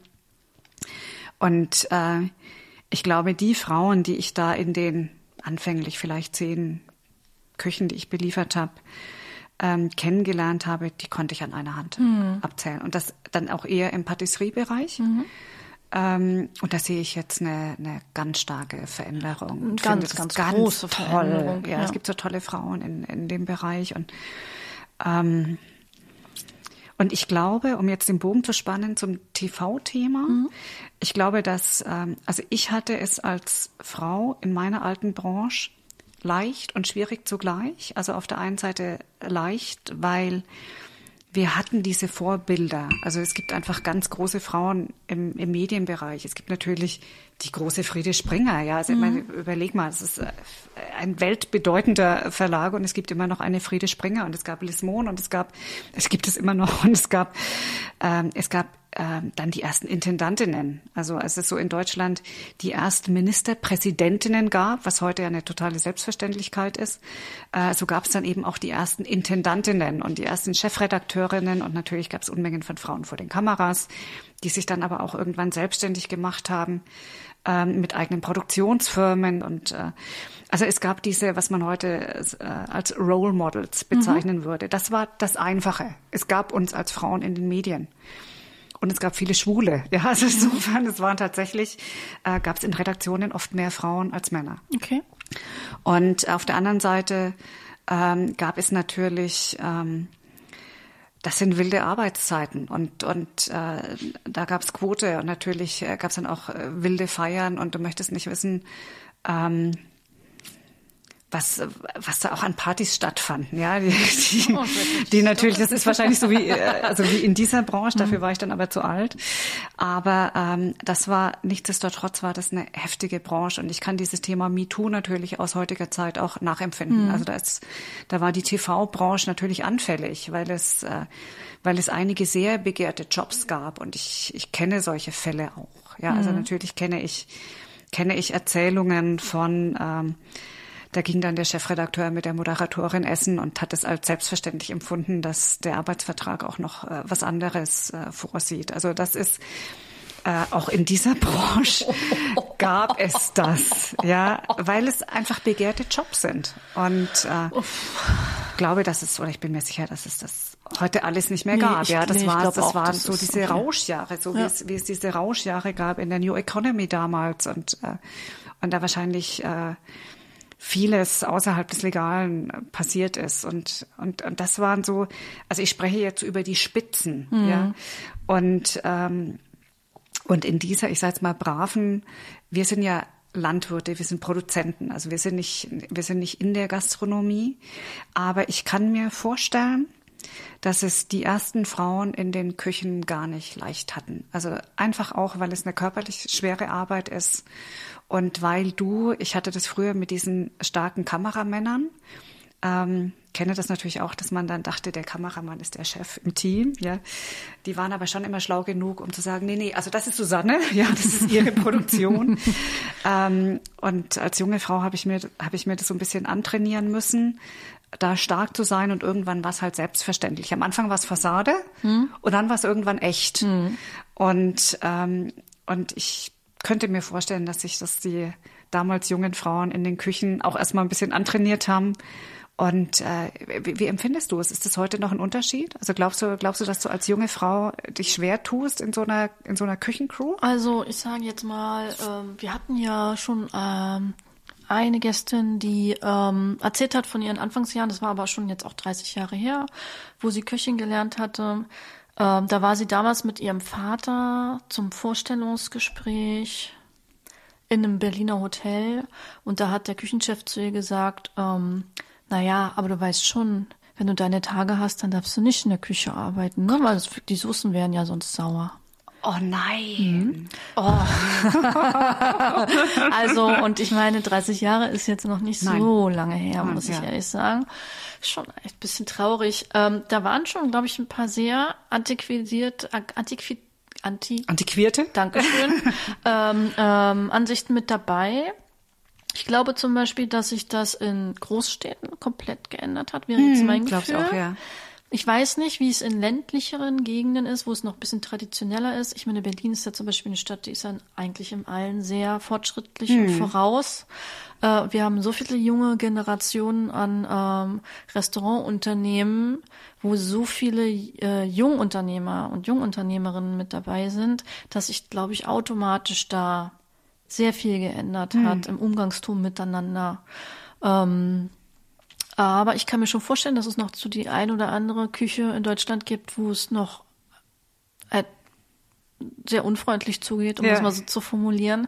Aber ich denke, das wird sich mit, wenn, sobald es so einen Generationswechsel gibt, auch alles so auslaufen. Weil das Thema ist ja auch, ähm, dass man eben auch gar keine Mitarbeiter mehr halten kann und oder auch dann neue generieren kann, wenn man halt ähm, da den Ton nicht ändert. Mhm. Ne? Und die, die, mhm. das Miteinander und äh, das Arbeiten auf, auf, auf Augenhöhe und dass man auch zeigt, dass man die Arbeit wertschätzt. Und ähm, da ist es halt, ich denke auch so, wenn dann nicht diese Unternehmen dann nicht umdenken, und ich glaube, es ist in allen Branchen dann so, dann sind es halt die ersten, die ihre Mitarbeiter verlieren genau. und keine neuen bekommen. Absolut, ja, mhm. ja. Und was, was wir, glaube ich, eben auch merken, ist, dass ähm, auch auch deine Jungs in der Küche haben ja coole Frauen, ja, oder coole Partnerinnen. Mhm. Und, äh, und ich glaube schon, dass sich, dass sich da vieles geändert hat. Und, und ich, ich muss immer so an die Schwulen denken, weil ähm, als ich äh, noch TV machte, gab es schon einige auch äh, schwule Moderatoren, die sich bitte nicht, nicht outen sollten, ja, mit dieser unglaublichen Fantasie, dass du, dass dann Zuschauerinnen ähm, nicht mehr, nicht mehr an deinen Lippen hängen, ja, also so der, der, der Fanbegriff, da denkt man an viele Musiker, die sich erst sehr spät geoutet haben und ich habe selbst mein, das Outing meines äh, tatsächlich langjährigsten Freundes begleitet in einem, in einem großen Konzern. Jetzt muss ich mal überlegen, wie lange das her ist. Ich glaube, es war so vor 15 Jahren. Mhm. Das war ein, ein riesen Theater. Ja, also es war dann ganz einfach. Ich habe das mit ihm so kommunikativ vorbereitet, aber also bis der sich, bis der sich geoutet hat in dem Unternehmen, es war, war für ihn äh, einfach ein Doppelleben, ja, oder einfach auch so, so eine Fassade. Und, und das hat sich einfach so irre geändert. Das ist aber alles noch gar nicht lange. Nee, das ja. stimmt. Also das Die letzten zehn Jahre haben da unheimlich viel, irre. Ja. hat sich wahnsinnig viel bewegt. Das ist unglaublich. Was natürlich toll ist. Und ähm, ich bin natürlich ganz besonders ähm, froh, ähm, dass ich gerade zum Beispiel in Berlin lebe und dass ja, ich in so einer oh, weltoffenen ja. Stadt lebe, ja. dass hier alles möglich ist, dass man hier alles und jeder sein kann, der man möchte oder nicht sein möchte und dass das hier eigentlich äh, niemand interessiert, äh, ob du jetzt äh, welches Geschlecht du hast und welchen Vornamen, welchen Nachnamen, äh, welche Präferenzen und ich glaube, da kann sich die ganze Bundesrepublik über uns noch eine große Scheibe von abschneiden. Also ich dass wir Menschen auch, aufgrund ja. des Geschlechts oder der, äh, der Präferenzen, die wir haben, beurteilt, sondern es geht ja einfach nur, geht ja eigentlich, geht ja nur um den Mensch. Ne? Mhm. Und ähm, mehr sollte einfach nicht wichtig sein. Mhm. Und der, der Rest sollte einfach äh, da sollte man sich nicht drüber urteilen. Man kann seine eigene Meinung haben, aber man sollte die Menschen nicht verurteilen. Man, man darf sie nicht, ähm, Man darf sich ihnen nicht körperlich nähern, indem man sie verletzt, verbal nicht, körperlich nicht. Und ich glaube, natürlich, man merkt, wir haben hier in Berlin immer wieder Probleme und in U-Bahn und weiß ich nicht mhm. was. Äh, aber generell, das Leben, was wir hier führen in dieser Stadt, ist sehr, sehr, sehr, sehr frei. Und äh, wir sind so bunt und so vielfältig, ja, ja. so wie unser unser Essen in den ganzen ähm, Bezirken, genau, weißt du, ja. wo du die ganze Vielfalt der Welt einfach auch mhm. äh, äh, probieren kannst, ja. Von du gehst eine Straße lang und du hast äh, von asiatischen über afrikanische, deutsche Küche, ähm, französische Küche, weiß ich nicht, du hast ja alles, mhm. die ganze Welt zu Gast mhm. in Berlin. Und das ist das Schöne, das mhm. schätze ich. Das ist der Grund, warum ich so gerne in Berlin lebe. Bist du in Berlin geboren? Ja, ich bin äh, tatsächlich. Oh, ja, ja. ja. Ich bin oh. eine Rarität. Das ist nicht toll. Ja. Also ich empfinde mich natürlich immer noch als Wahlberlinerin, weil das schon meine Stadt ist äh, obwohl ich da jetzt zehn Jahre auf dem Land bin. Ich lege immer auch Wert darauf zu sagen, also wir sind wegen des Business dahin gezogen. Ich werde ja immer mit dem Vorurteil konfrontiert. Ach, und dann sind sie, also zum einen der Ausstieg, ja, der eben keiner war, aber zum zweiten auch, ach schön. Und da haben sie ihr Glück im Grünen gefunden. Ja, also bei uns ist es traumhaft schön, aber mein Glück ist schon in der Stadt. Ja, das mhm. möchte ich jetzt auch hier deutlich betonen. also ich habe mental, ja, habe ich, äh, habe ich die Stadt nie verlassen. Ähm, ich, was ich dich nochmal fragen wollen würde, weil ich nicht möchte, dass das in unserem Gespräch zu kurz kommt. Ähm, das, was ihr macht, diese hm. 25 Teiche, wie muss ich mir das jetzt äh, vorstellen, wenn ich jetzt zum Beispiel auch nicht Gastronom bin? Hm. Ähm, kann ich zum Beispiel als normaler äh, Konsument bei euch bestellen? Nicht mehr, mhm. nicht mehr. Wir haben unser äh, unser Geschäftsmodell massiv eingeschränkt, mhm. weil wir ein großes Fachkräfteproblem hatten. Mhm.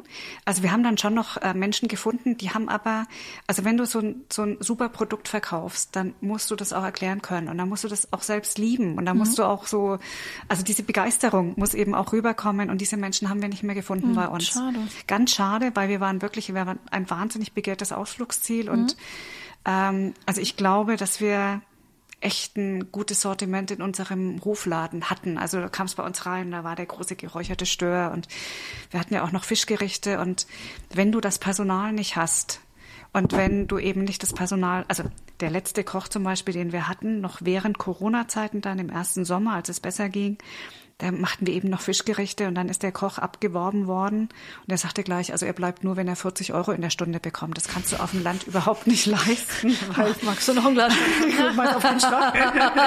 40 Euro? Nee, nee, danke, ich muss ja noch fahren. Ja. ähm, aber es ist eben tatsächlich so, dass ähm, dass wir einen sehr, sehr begehrten Hofladen hatten und auch sehr, wir haben einfach schöne Fischgerichte gemacht, natürlich umwerfen in der Frische, ja, so aus dem Teich auf den Teller. Und äh, wegen des äh, wegen der Fach wegen des Fachkräftemangels haben wir das einstellen müssen. Also wir sind seit 1. Juni vergangenen Jahres kannst du eben bei uns wenigstens noch angeln, mhm. also Freitag, Samstag, Sonntag. Und ähm, es gibt einen, es gibt zwei Läden in Berlin, also ich wollte bewusst nicht über unsere Kunden sprechen, aber ich glaube, das kann man sagen. Ähm, du kannst eben frischen Fisch von uns zweimal in Berlin kaufen. Und oh. das ist einmal bei äh, Geideck in, ähm, Gott, ist es Hermsdorf? Jetzt muss ich wieder überlegen. Ich glaube, es ist Hermsdorf. Das, also das ist schon in der Nähe von Lübars. Das mhm. ist also ganz weit äh, außerhalb, aber wir verkaufen unseren Fisch eben auch in dem wunderbaren Laden von Luske in der Tragestraße in Lichterfelde Ach, West. Wirklich? Ja, und da mag ich gerne Stimmt, erzählen. Ihr habt ja, die haben ja Freitag, Samstag immer Genau, die haben so einen Fischwagen. Stimmt, richtig. und da steht immer 25 Ja, drin jetzt. Und das ja. Irre ist, dass ich tatsächlich wohnte ja früher auch in Zehlendorf, also im Übrigen noch bevor ich meinen heutigen Mann kennenlernte. Und, ähm, und ich war damals bei der Eröffnung bei Lüske. Ach, also tatsächlich, du musstest ja auch auf der Gästeliste stehen und mhm. es war schon so ein bisschen hip und ein damals bekannter Fernsehmoderator moderierte dann oben in dieser Küche, ja. Ich meine, es ist eine Gaggenau-Küche. Also es war alles recht spektakulär und ich fand den Laden toll und ich war tatsächlich, solange ich in Dahlem und Zehlendorf lebte, war ich tatsächlich wahnsinnig gerne Kundin bei Lüske. Ich bin ehrlich gesagt selber Kundin bei Lüske. Sind die toll, oder? Die sind wirklich toll, Und weil jetzt? es ist äh, für mich näher als frische Party Paradiese, mhm. weil das ist ja dann schon äh, die Filiale mhm. hier in, äh, ist ja Richtung Na, in Tiergarten, ne? genau, Tiergarten richtig, ist dann schon weiter, ja. wenn ich zu Lüske von hier aus fahre. Und die haben halt Freitag, Samstag den frischen Fisch. So, das ist ein ganz toller Laden. Ja. Und ich, und ich freue mich so sehr, weil es tatsächlich, also weil ich da auch immer noch, also ich kaufe meine Lebensmittel auch weiterhin in Berlin ein. Bin ja auch oft genug hier und ähm, und ich kaufe auch immer noch, wenn ich in der Ecke bin, kaufe ich noch bei Lüske. Und dann irgendwann saßen wir dann halt äh, mit Frank Lüske zusammen äh, im vergangenen Jahr und, äh, und haben den Deal abgeschlossen, dass sie unseren Fisch verkaufen. Und das war schon auch ein, ein, schöner Moment zwischen ihm und mir, als ich ihm erzählt habe, dass ich tatsächlich original bei der Eröffnung dieses Ladens war. Und, und das hätte ich ja damals im Leben nicht gedacht, dass, dass, dass es ausgerechnet dort irgendwann Fisch von meinem dann späteren Ehemann und mir geben würde. Also das, da schließt sich der, der Bogen schon sehr schön. Ähm, was sind das für Produkte, die ihr anbietet? Also wenn ich jetzt ähm, euren Fisch kaufen kann, ähm, ich habe mm, ja, erzähl doch mal, mhm. damit man so also, eine Vorstellung ja, bekommt. Also anders als andere haben wir eben Bachforelle und nicht Regenbogenforelle. Mhm. Also wir züchten ausschließlich Bachforelle. Wir züchten weißfleischigen Saibling, mhm. also ohne, ohne Farbfutter, und wir züchten Störe. Und das Ganze gibt's dann natürlich auch noch in der ähm, geräucherten Variante. Und äh, wir kaufen Aale zu von einer ganz behüteten, nachhaltigen Farm. Also gibt's ja, ist ja ein großes Thema, wo man, woher man seinen Aal bezieht, weil das ein geschützter Fisch ist oder weiß gar nicht, ob ich jetzt den richtigen Begriff habe. Also Aale sind natürlich bedroht im Bestand und deswegen kaufen wir bei einer nachhaltigen Farm diese, diese Aale ein und räuchern die und dafür sind wir auch ein bisschen bekannt. Also tatsächlich für unsere Räucherfertigkeit und wir haben diese alten Räucheröfen, also naja, Original Bestandsschutz. Ja für uns auch, genau. genau. äh, also ich esse dann tatsächlich auch mal Räucheraal. Das hätte ich früher jetzt ich auch nicht gedacht. Auch nicht. Also ich, ich, Oder ich kann ja Räucheraal so aus, äh, meine Mutter, meine Eltern haben ja auch immer gerne Fisch im Umland äh, gekauft. Ähm, und ähm, Räucheraal ist ja eigentlich so ein Gericht, was wir Berliner immer ganz gerne essen. Mhm. Aber ich hatte das immer in so sehr seltsamen Erinnerungen und fand, habe da immer so eine brackige ja, Geschmackserinnerung ja, gehabt. Ja. Und dann haben wir euren Räucheraal bei uns äh, auf die Karte genommen ins Menü und ich bin hin und weg geflossen. Ein Paradigmenwechsel im wirklich, wirklich ja. Also ich also weiß, unser Aal ist Jeder, super. der sagt, er will den Aal nicht essen im Menü, dem können wir wirklich mit allergrößte, wärmste Empfehlung und allerbesten Gewissen empfehlen. Probieren Sie den. Es hat nichts mit diesem Räucheraal zu tun, genau. den Sie aus der Verpackung kennen, der genau. irgendwo äh, rumliegt. Das ist ein Unterschied wie Tag ja, und Nacht. Genau so ist es. Genau so ist es. Und, und äh, jetzt haben wir gerade, also wir sind natürlich einfach sehr limitiert, äh, dadurch, dass wir uns vor einiger Zeit dazu entschlossen haben, wirklich nur noch Bachforelle, den Saibling und Stör zu züchten. Und jetzt haben wir gerade äh, in Wermsdorf, ähm, dort ist ein unfassbar großer Teich. Ich glaube, es ist der größte Teich in Deutschland. Ähm, nochmal Karpfen geholt für unsere Kunden, weil das natürlich ganz toll ist, dass sie da so viel Platz haben zum Schwimmen und das ist ein Teich, den mal ein Kurfürst äh, angelegt hat. Ja, sie haben da auch eine tolle Story und, und äh, es ist einfach ein nettes Unternehmen. Und dann holen wir mal saisonal so ein Produkt dazu und die Karpfen schwimmen dann in unserem schönen Quellwasser. Ähm, aber das ist, das ist dann eine Ausnahme. Das mhm. ist dann einfach nochmal Service für unsere Kunden, die auch nochmal irgendwie was anderes auf der, auf der Karte haben wollen. Und tatsächlich ist das ein Prozess von Gesundschrumpfung gewesen. Also so wie wir uns vom Hofladen und, äh, und dem Bistro verabschiedet haben, so äh, machen wir jetzt einfach ganz straight diese, diese Fischarten. Früher hatten wir auch noch Lachsforelle und ich bin ganz, äh, ganz stolz. Wir haben tatsächlich Kunden, die unbedingt immer Lachsforelle haben wollten, haben wir eben auch rübergekriegt zur, zur Bachforelle. Weil das ist der Fisch, der bei uns am besten wächst und gedeiht. Und ich, ich vertrete sehr das Prinzip, dass eine Landwirtschaft von Standortfaktoren abhängig sein sollte und dass man bitte das dort ansät oder wachsen lässt, was dort am besten bekommt. Ich finde das ökologisch sehr sinnvoll. Ja, und Definitiv. in unserem Wasser kommt eben am besten das. Wir haben kühles Quellwasser, ähm, das sich leider im Sommer natürlich auch ein bisschen erwärmt durch die Sonneneinstrahlung. Ähm, aber das sind unser, das sind einfach unsere, unsere Fischarten, ähm, die bei uns toll wachsen und, und mit denen wir, glaube ich, auch, auch gut auf den Markt äh, zugehen konnten. Und ähm, welche Restaurants äh, fallen dir jetzt äh, als allererstes ein, die ihr äh, so beliefert? Also wenn ich jetzt zuhöre Ja. und denke, meine Güte, also zu Lüske will ich jetzt nicht fahren, aber ich würde es gerne mal probieren. Welches Restaurant in Berlin könnte ich denn jetzt gehen, um, um, um mal Fisch von euch zu Das essen? ist eine total gemeine Frage, ich weil weiß. ich müsste jetzt Es gibt 50, immer eine gemeine Frage. ich müsste jetzt tatsächlich 50 Restaurants nennen, die unseren Fisch haben und ähm, kürzlich war es mal so, mein Mann hat bei Instagram was äh, gepostet und äh, dann gab's gleich äh, auch WhatsApp-Nachrichten von anderen, die sagten, oh, warum machst du denn kein Foto mit uns? Ähm, das ist Weil er nicht überall gleichzeitig sein kann, äh, zum Beispiel. richtig, ja. Und, äh, und das ist tatsächlich so, wir mögen alle unsere Kunden. Das so weiß ich doch, das wissen alle, doch alle, Kunden alle, auch. Ja. Wie heißt denn euer Instagram-Account? Ähm, Fünf, wahrscheinlich 25 Teiche, oder? ne? Wahrscheinlich. Ja. Du, das pflegt mein Mann, ja. Und wir haben über, das muss ich sagen, wir haben ganz klar aufgeteilte Arbeitsfelder, weil sonst gäbe es ja bei uns Mord und Totschlag. weil wir würden uns also permanent in alles gegenseitig reinreden. Äh, ich ich gucke nicht mal auf unseren Instagram-Account, ja, weil das, das ist genau sein Ding. Wen kann ich dir denn jetzt, ohne dass es jemandem anderen wehtut, benennen? Wäre einfach so, ja, einen nehme ich jetzt mal. Und zwar ähm, greife ich heraus unseren langjährigsten Kunden. Ja. Also du weißt, wir sind auch, auch sehr in der Sterne-Gastronomie vertreten.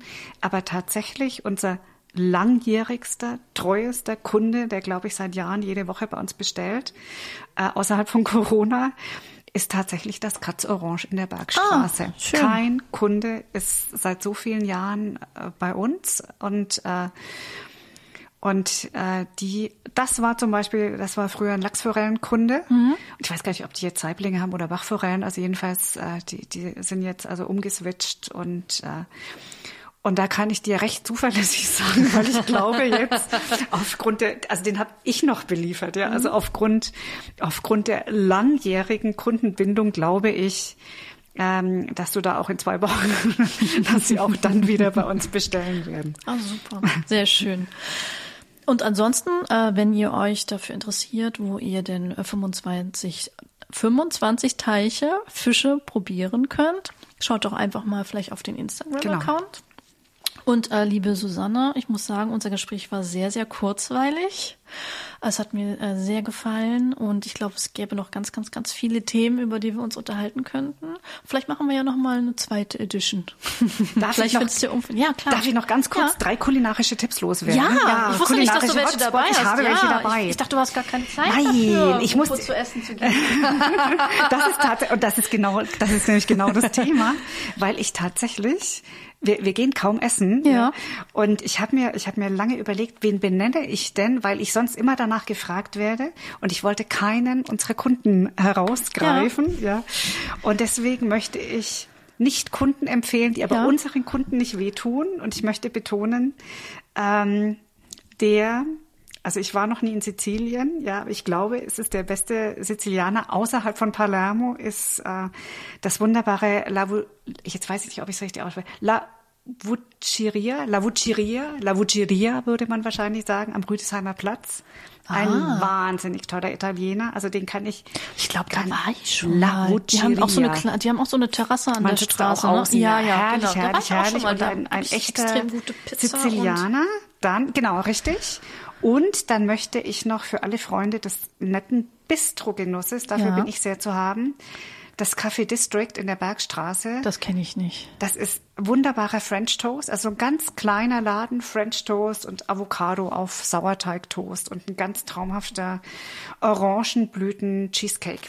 Die Mm. wollte ich jetzt als meine kleinen kulinarischen Tipps ähm, unbedingt noch Ja, benennen. sehr schön. Hast du noch einen dritten mit dabei? Na, ich hätte natürlich gesagt, man muss bei Lüske einkaufen, Ja, aber da, darüber haben wir uns ja schon verständigt. Da kann man auch so Kleinigkeiten, ne? so Mittagstisch und sowas. Und? die haben ein tolles Kuchenangebot. Ich muss dir natürlich nicht sagen, dass wir seit zehn Jahren nicht mehr im Urlaub waren, ja, aber ich war einmal, war ich äh, bedingt durch mein Ehrenamt in München und alle, die in München unterwegs sind, mögen doch bitte sich eine Butterbreze holen, weil die Berliner können alles, nur keine Brezen. Bei Jakob Blum in der Kunstmühle. Oh, sehr schön. Das ist auch schon ein Also schöner ganz, Tipp. ganz toll. Dankeschön, liebe Susanne. Danke dir. Dann äh, vielen Dank, dass du den Weg hierher gefunden hast und äh, dass du dir die Zeit genommen hast und ähm, ich wünsche euch allen noch einen wunderschönen Abend oder Tag, je nachdem, wann ihr das hört. Auf jeden Fall einen schönen Frauentag und herzlichen Dank für deinen Besuch. Frauen in der Gastronomie. Marianne Wild im Gespräch mit spannenden Frauen der Gastronomie.